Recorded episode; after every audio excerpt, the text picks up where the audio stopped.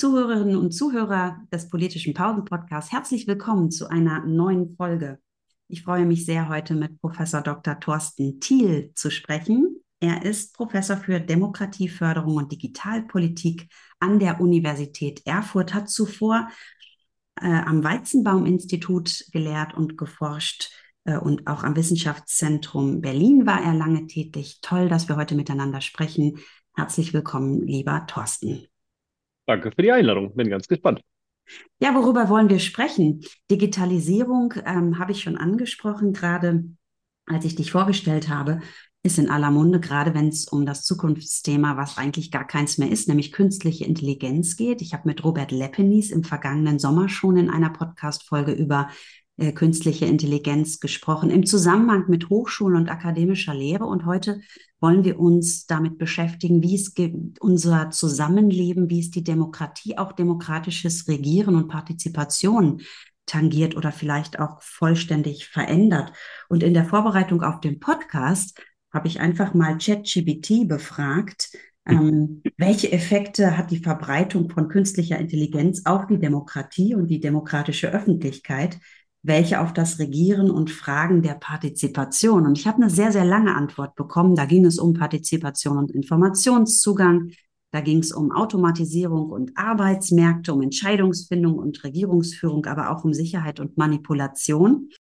Und was ich eigentlich die Quintessenz am Ende fand, war, es ist wichtig zu betonen, so antwortete mir ChatGBT, dass die Auswirkungen von künstlicher Intelligenz auf die Demokratie stark von der Art und Weise abhängen, wie diese Technologien entwickelt, implementiert und reguliert werden. Was sagst du dazu?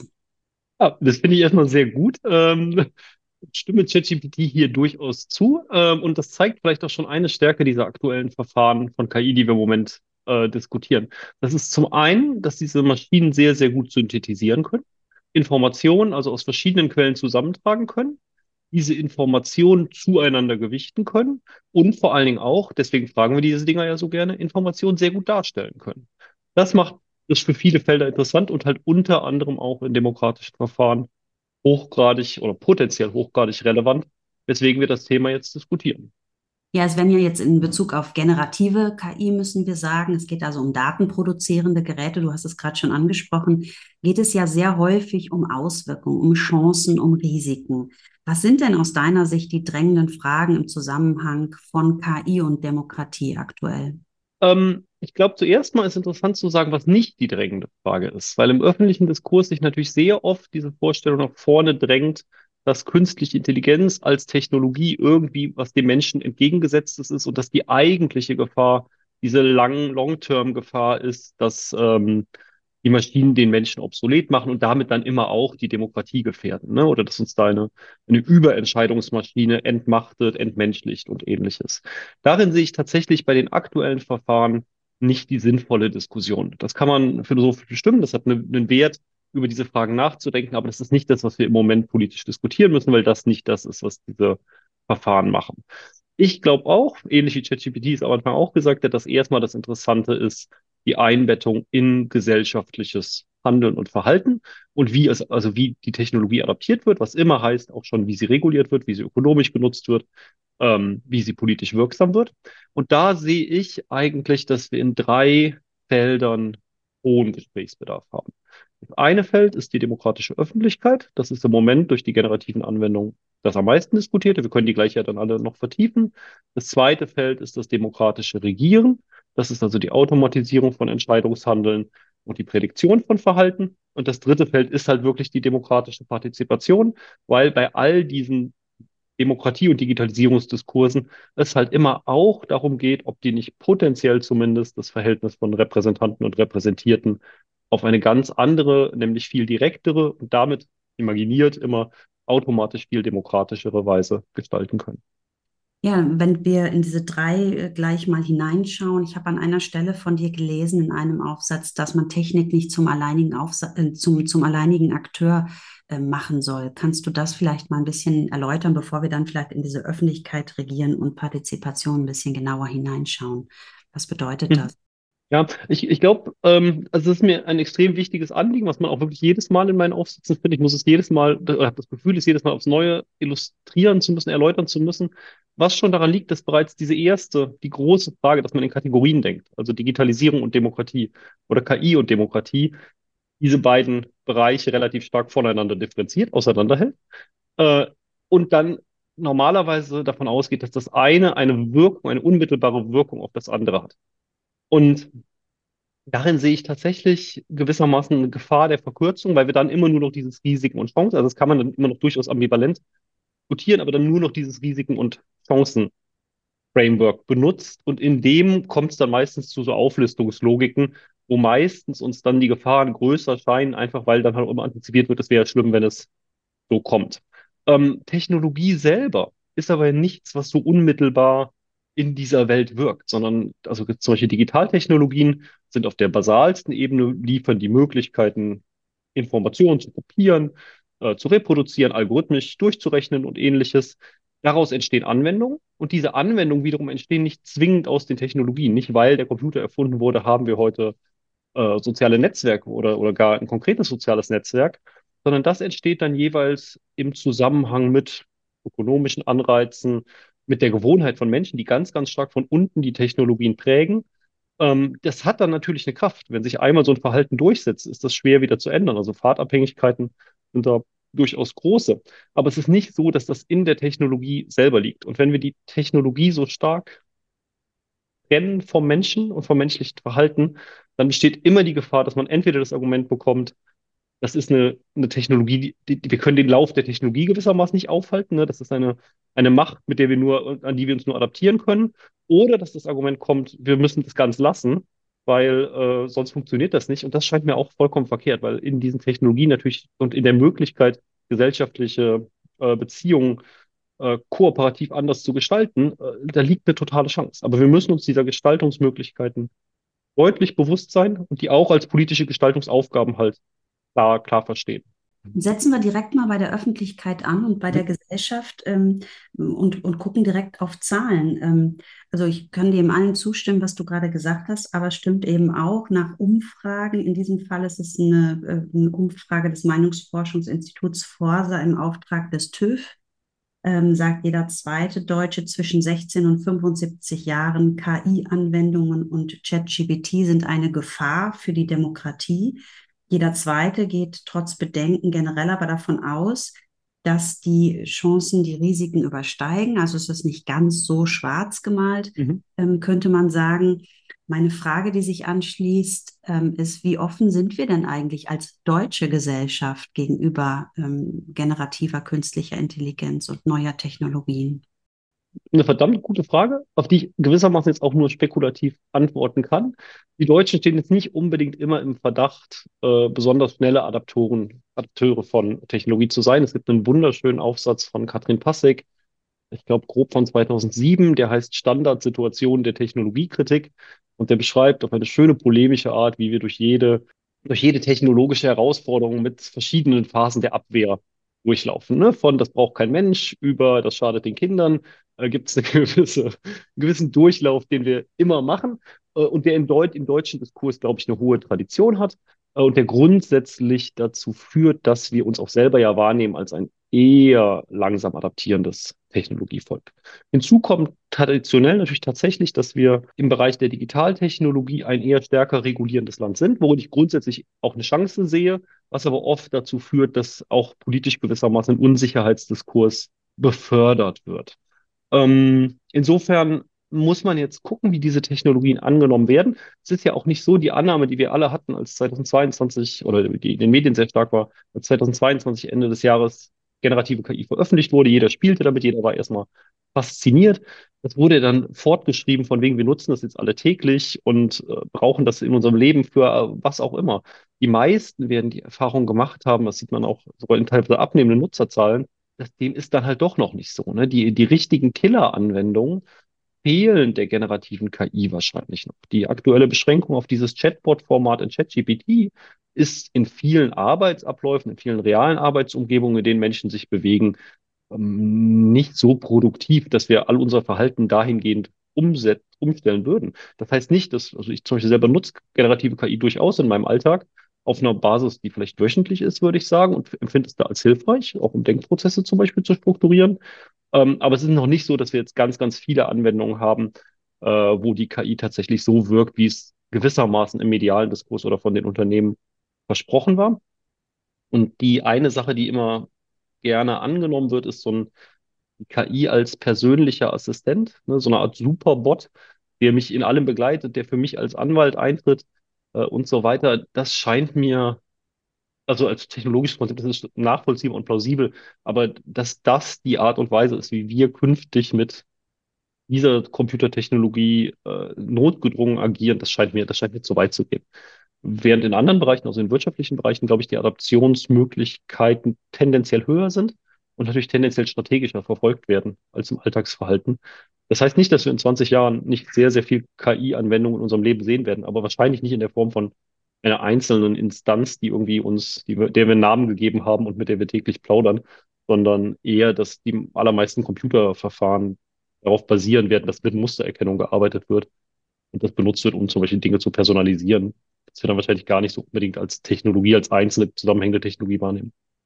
Das finde ich gerade richtig spannend, denn ähm, so im Austausch auch mit anderen, die zu dem Thema forschen, die es aber wesentlich technischer tun und weniger auf die Effekte, die es für die Demokratie und Gesellschaft haben kann oder wird, ähm, hört man doch ein ums andere Mal ja auch so Science-Fiction-Szenarien, so im Sinne von die rasante Entwicklung, also KI durch sich selbst befördert quasi die Quantensprünge technologischer Entwicklungen. Äh, rasant schnelles Lernen, was dazu führt, dass Technik halt in kürzester Zeit ganz, ganz viel mehr kann. Wo ich dir durchaus zustimmen finde, was ich intuitiv eingängig finde, ist, dass wir als Gesellschaft eine ganze Weile brauchen, um dann damit umzugehen, was da möglich ist. Aber glaubst du wirklich, dass wir noch in Dekaden denken können, im, im Sinne von zwei Dekaden? Du sprachst gerade von 20 mhm. Jahren Entwicklung. Können wir die wirklich noch überblicken? Äh, überblicken ist schwierig. Also ich würde es nicht sagen können, wir können sehen, was wir für konkrete Technologie in 20 Jahren haben. Ne? Also auch das Smartphone, das ist jetzt so ungefähr 20 Jahre in der Durchsetzung, ein bisschen weniger sogar. Ne? Ähm, und beim Smartphone, als es erfunden worden ist oder als es popularisiert worden ist durch Apple in dem Fall, ähm, war ja auch den Unternehmen nicht klar, was die konkreten Auswirkungen dieses Geräts sind, sondern das war gedacht als Telefon, das tragbar ist, ein Computer beinhaltet, der mit einem vollwertigen Betriebssystem ausgestattet ist. Das ist der erste Verkaufspitch, den Steve Jobs damals macht. Dinge wie Apps, wie äh, all die Sensoren, die in den Geräten vermessen sind.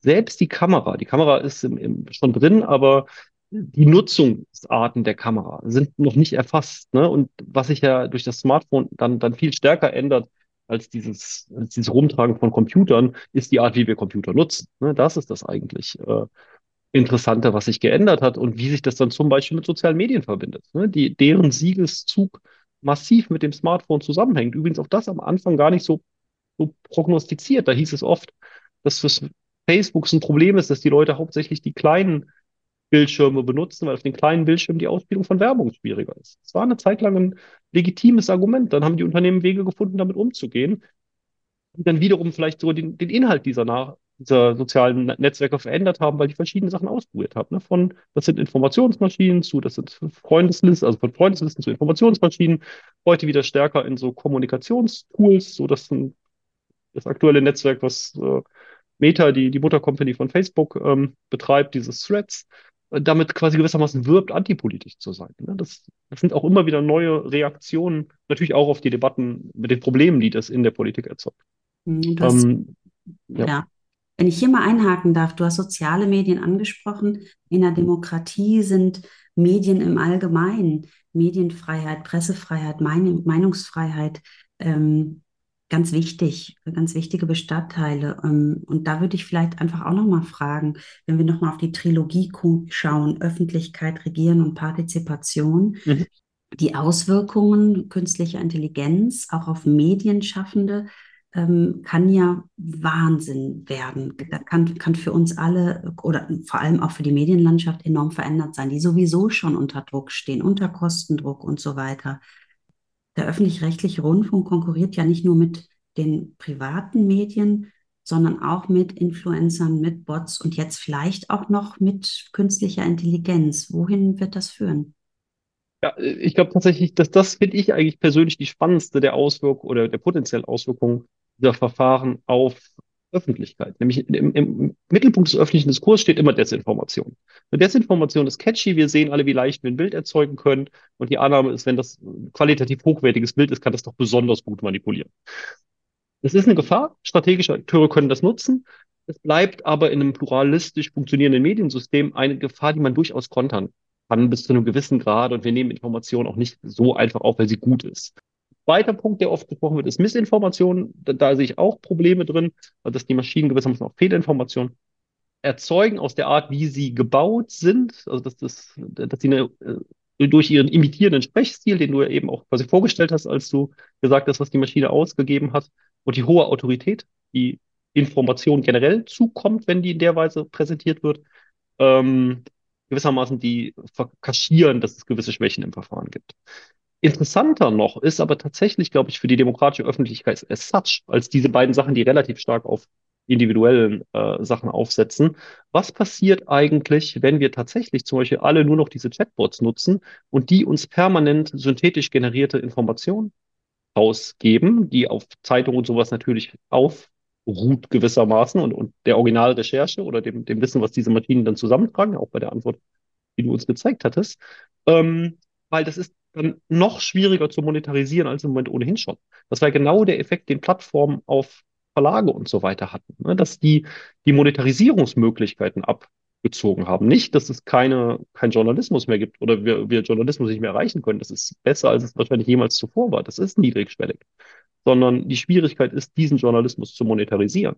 Und ich glaube, das ist der Punkt, an dem man überlegen muss, was sind sinnvolle Modelle. Wir diskutieren das im Moment mit Copyright. Ne? Die New York Times-Klage gegen OpenAI geht genau in diese Richtung. Ähm, Copyright ist sicherlich ein Schwert, was gewissermaßen in allen Digitalfragen lange Jahre erprobt ist und womit man ein paar Sachen machen kann. Aber mit Copyright kann man wahrscheinlich nicht positiv regulieren, ne? sondern das wird vielleicht bestimmte Veränderungen und es wird sicherlich auch ein Zubrot vielleicht irgendwie geben, dass man dann qualitativ hochwertige Trainingssets irgendwie einkaufen kann oder sowas. Das wird aber wahrscheinlich nicht die Lösung dieser Probleme sein. Ich glaube tatsächlich, dass wir als in, in jetzt guten funktionierenden Demokratien, die noch relativ reich sind, also wie unsere, das geht nicht für jeden, jedes Dings, darüber nachdenken müssen, noch viel aktiver nachdenken müssen, ob es nicht uns den Journalismus und die öffentliche Diskussion es nicht wert ist, dass wir doch noch stärker auch für digitale Umgebungen Möglichkeiten finden, ähm, andere Erwerbsmodelle gewissermaßen sicherzustellen, dass dieser, dieser uns wichtige Bereich erhalten bleibt. Das haben wir im, im linearen Rundfunk natürlich mit dem, mit dem öffentlich-rechtlichen Rundfunk gehabt. Ich glaube nicht, dass es jetzt eine Idee wäre, eine öffentlich-rechtliche Internetinstanz zu schaffen, die Content produziert für Dings. Aber dass man wirklich in großem Stile Geld in die Hand nimmt, ähm, auf das sich guter Journalismus gewissermaßen bewerben kann um, Aus, äh, um Ausfälle in den Möglichkeiten der Monetarisierung anzunehmen, scheint mir eine Richtung, die man zumindest auch andenken sollte in diesem ganzen Arsenal von Sachen, dass man natürlich auch über Copyright und wie die Ausspielung funktioniert, ist auch wichtig, ähm, nachdenken muss. Also es ist nicht die Lösung aller Regulierungsprobleme, aber es ist etwas, was zu negativer Regulierung, also zu, zu, zu Justierung durch Regulierung hinzukommen sollte und was im öffentlichen Diskurs in meiner Einschätzung noch zu wenig gesehen wird. Ein anderer, wie du sagst, uns wichtiger Bereich ähm, betrifft natürlich das Regieren und äh, Wege der äh, politischen Partizipation. Ich denke natürlich an Ministerien, ähm, ähm, äh, ich denke auch an andere politische Institutionen und Verfassungsorgane wie Parlamente, vielleicht aber auch Gerichte, das Verfassungsgericht. Mhm. Ähm, wie gehen die eigentlich mit den neuen Technologien um? Kommen die da vor? Also da kann, da kann man sicherlich natürlich trennen zwischen zum einen, welche Regeln finden sie, um damit umzugehen, aber auf der anderen Seite natürlich auch, wie finden diese neuen Technologien eigentlich Eingang in diese mhm. politischen Institutionen oder Verfassungsorgane? Also zu dem empirischen Teil der Frage, was da jetzt genau konkret im Moment passiert, da müsste man mit den AkteurInnen selber sprechen. Ähm, aber es scheint mir doch so, dass man es von außen im Moment eher so beobachten kann, dass wir noch in einer Versuchsphase sind. Ne? Ähm, und das heißt im, im Fall der organisierten Politik hauptsächlich, dass halt in Chatbots gedacht wird, die jetzt besser funktionieren sollen, als sie in den letzten 20 Jahren funktioniert haben. Das ist eine beliebte Idee, eine gewissermaßen die Bürgerkommunikation zu entlasten, indem man sie äh, etwas stärker automatisiert, zugleich auf personalisierte Fragen antwortet und damit so etwas wie Responsivität herstellt. Mein Verdacht ist, das hat bisher nicht geklappt und ich glaube, dass der, der Zugewinn an Technologie an der Stelle nicht wirklich effizient äh, hilft, um diese Art der direkten eins zu eins Kommunikation mit dem Bürger durch Chatbots so herzustellen, dass der Bürger denkt, er hätte mit seinem Repräsentanten gesprochen oder durch den Informationsgewinn, den ihm dieser Chatbot gibt, die, die Input- oder Output-Legitimität in dem Fall äh, gewissermaßen steigt, ne, oder die Wahrnehmung von Politik äh, groß positiv steigt. Interessanter finde ich wieder, wie gesagt, ich finde die synthetischen Funktionen von KI oft interessanter. Ähm, zum Beispiel, wenn, wenn KIs eingesetzt werden in so Bürgerdeliberationsverfahren äh, und man die benutzt, um die ja doch immer dann sehr schnell sehr komplexen Debatten immer wieder zusammenzufassen, sich selber zu spiegeln, ne? das, das kann KI eigentlich relativ gut ne? darstellen. Okay, das sind jetzt die gesetzten Argumente, sicherstellen, dass die zum Beispiel aus einem mündlichen Diskurs in eine schriftliche Form gebracht werden, dann zurückgespiegelt werden können, auch als eigene Ergebnisse. Dann ist gar nicht das Interessante, dass die KI das gemacht hat, sondern die KI sortiert das nur. Da sind sicherlich auch Probleme mit potenziellen Fehlern und so weiter und Verzerrungen und so drin. Ähm, aber da sehe ich zum Beispiel eher ein Anwendungspotenzial, wo es eine Verbesserung von bereits existierenden Bürgerdialogen, äh, das scheint mir eher eine Möglichkeit zu sein als Chatbots im großen Einsatz. Eine Gefahr sehe ich noch, das hängt jetzt nicht mit generativen KIs zusammen, sondern mit dem Verfahren, wie KIs da generell funktionieren, wenn die Politik stärker darauf setzt, Verhalten der BürgerInnen zu beobachten und zu klassifizieren.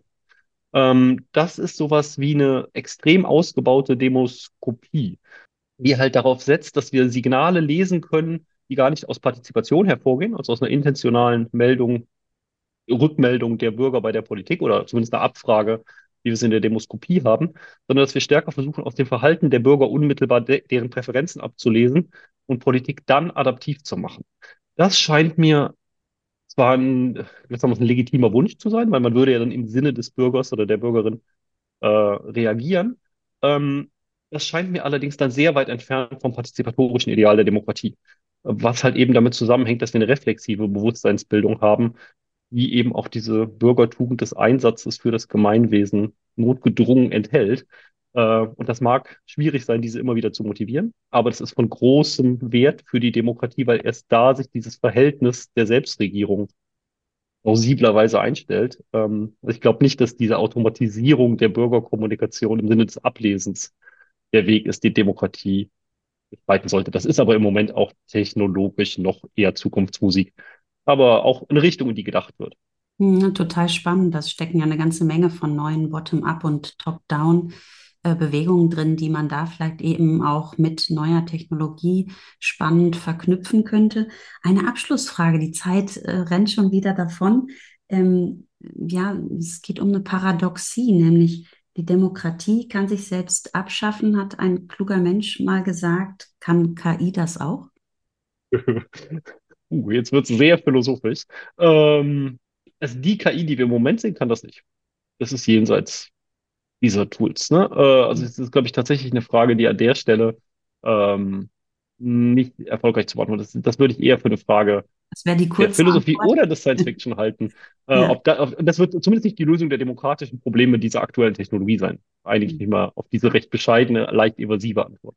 Auf jeden Fall. Es wird ja gerade auch daran geforscht, tatsächlich Technologie so weiterzuentwickeln, dass künstliche Intelligenz menschlicher Intelligenz wirklich ganz nahe kommt ähm, oder dieser entspricht. Und ich glaube, dann müssen wir diese Fragen, die wir heute beleuchtet haben, nochmal unter ganz anderen Vorzeichen eruieren und besprechen. Ganz, ganz herzlichen Dank. Das waren äh, tolle Einblicke, die du in deine Forschung gegeben hast. Ich glaube, wir müssen dringend im Gespräch bleiben. Vielen Dank für den Besuch, Thorsten Thiel. Sehr gerne, danke.